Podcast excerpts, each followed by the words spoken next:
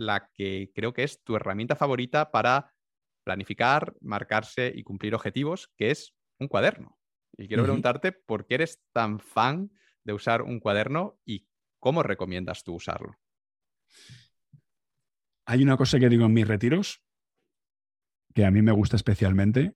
Vuelvo a repetir por quinta vez que soy un poquito flipado, pero cojo el cuaderno, un cuaderno bonito de estos con tapadura, lo levanto y les digo, esta es la herramienta más potente que tiene un ser humano después de su mente. Es más, esta es la herramienta más potente ajena a la mente, o sea, la, herramienta externa más potente de un ser humano. ¿Y por qué? Vale, a ver cómo cuento esto. Digamos que nuestra mente opera en cuatro dimensiones y nosotros vivimos en tres dimensiones. Cuando tú coges lo que tienes en tu mente y lo escribes, estás pasando de la cuarta dimensión a la tercera dimensión, estás concretizando algo, estás bajando a tierra algo. Digamos que a un nivel, eh, no sé cómo decirlo, mm, estás cogiendo unas vibraciones muy elevadas y las estás densificando. Sé que esto puede parecer un poco abstracto, pero es como si, mm, si tú escribes en la arena o si tú escribes con el dedo en el aire, estás haciendo, sí, estás haciendo, estás poniendo tu nombre en el aire, pero si escribes tu nombre con una pica en, una piedra, estás densificando eso. No sé si me estoy explicando aquí correctamente. Está como materializándolo, ¿no? Pasar de algo sutil a volátil o abstracto o no sé, algo tangible, concreto y material, ¿no? Más... Exactamente. Entonces, ¿qué pasa si tú tienes un pensamiento? Por ejemplo, hoy voy a ayunar. Tú al cabo del día tienes, mm, hay los estudios por ahí, hay miles y miles de pensamientos. Y ese pensamiento de hoy voy a ayunar es simplemente un pensamiento más. Puede tener más o menos fuerza ese pensamiento, pero ¿qué es lo que pasa si luego ves un donut y te apetece comértelo? Que el pensamiento donut, el pensamiento cómete el donut, digamos que tiene la misma carga, la misma, el mismo peso que puede tener el pensamiento hoy quiero ayunar. ¿Vale? Pero ¿qué es lo que ocurre si tú por la mañana has escrito en tu cuaderno hoy voy a ayunar? Que has cogido ese pensamiento que estaba en tu cabeza y lo has materializado. Literalmente lo has materializado, le has dado una carga de peso muy superior, lo has hecho más grave. Entonces, cuando venga la hora de ver ese donut, dirá, cómetelo.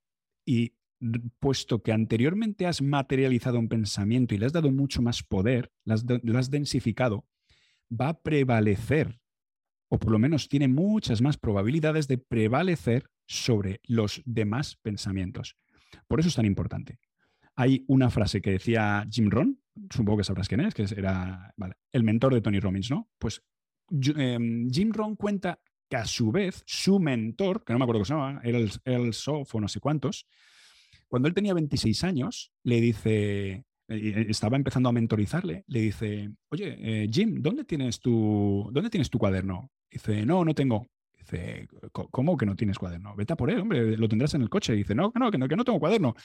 Dice, jovencito, tú y yo tenemos un largo camino que, que trabajar, ¿no? O sea, como que Jim todavía no sabía lo básico de lo básico de lo básico para desarrollarse como un ser humano. Que, y empieza todo pues por, por tener un cuaderno y por tener tu diario, por tener tu, por poder materializar tus cosas. Hay una frase que, de Jim Rohn muy famosa que es think on paper. Piensa en papel siempre. Por eso es tan potente. Entonces yo el cuaderno lo utilizo para prácticamente todo. Ahora mismo eh, te puedo decir que puedo desapegarme de muchas cosas, pero en mi cuaderno eh, me costaría porque sé que es mi herramienta para, triunfar en la vida, así de sencillo.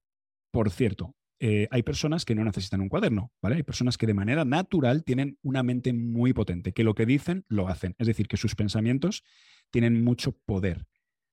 Cuando tú utilizas un cuaderno, lo que empiezas a hacer es que estás empezando a dar poder a tus pensamientos. Entonces es muy posible que yo dentro de dos o tres años no necesite un cuaderno, porque ya eh, me he acostumbrado a dar poder a mis pensamientos. Entonces me convertiré en una de esas personas que lo que digo lo hago, gracias a que he seguido un proceso gradual de entrenamiento, gracias al cuaderno.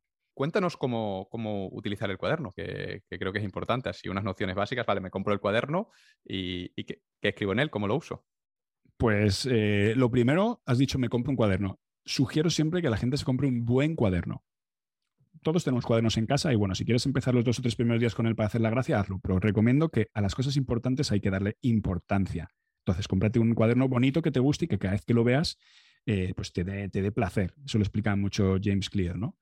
El de hábitos atómicos. Eh, póntelo fácil. Entonces, póntelo fácil, cómprate un cuaderno bonito que te dé placer escribir en él y si puedes también cómprate un buen boli. Vale, en el momento que tienes el cuaderno, imagínate, tú tienes una, vas a ver una película, pues tú te llevas ese cuaderno. ¿Por qué? Porque esa película es posible que dé dos o tres frases muy importantes, muy potentes. Todas las películas de Hollywood están llenas de frases épicas. Pues, ¿qué pasa si tú lo apuntas en tu cuaderno? Pues que eh, cuando le revises tu cuaderno vas a ver esa frase épica y esa frase épica volverá a producirte una serie de emociones. Entonces, te necesitas, e, esa es la verdadera, eh, esa es la verdadera utilidad de un diario. O sea, lo que verdaderamente significa journaling, en mi opinión, es llevar, digamos, una, un traqueo de las cosas que haces en tu día. Entonces, ni más, o sea, lo que quiero decir es que lo utilices a menudo, que tienes una entrevista con alguien, llévate un cuaderno, que, estás, eh, yo qué sé, pues le apuntas lo que tienes que hacer en ese día, eh, te apuntas los retos, vas a una conferencia de alguien importante, pues te, o sea, te llevas el cuaderno. Tampoco, como si te fijas, no estoy diciendo nada extraordinario. Hay, hay un montón de personas que van a las entrevistas, con, a las conferencias con cuadernos, pero no todas, no todo el mundo entiende esa, esa importancia. O sea, la mayoría de la gente intenta eh, delegar eh, todo a su mente y tú no puedes mm, pensar que tu mente se va a acordar de todo. En relación con los objetivos, decías que por las mañanas te levantabas y apuntabas varios objetivos y luego los ibas tachando. ¿Cómo, cómo funciona ese tema? Pues eh, todo ha ido evolucionando en un proceso, ¿no? Yo antes lo hacía simplemente con, folios, eh, tenía un paquete de folios aquí en, mi mesa y cada mañana pues iba apuntando las cosas que tenía que hacer ese día.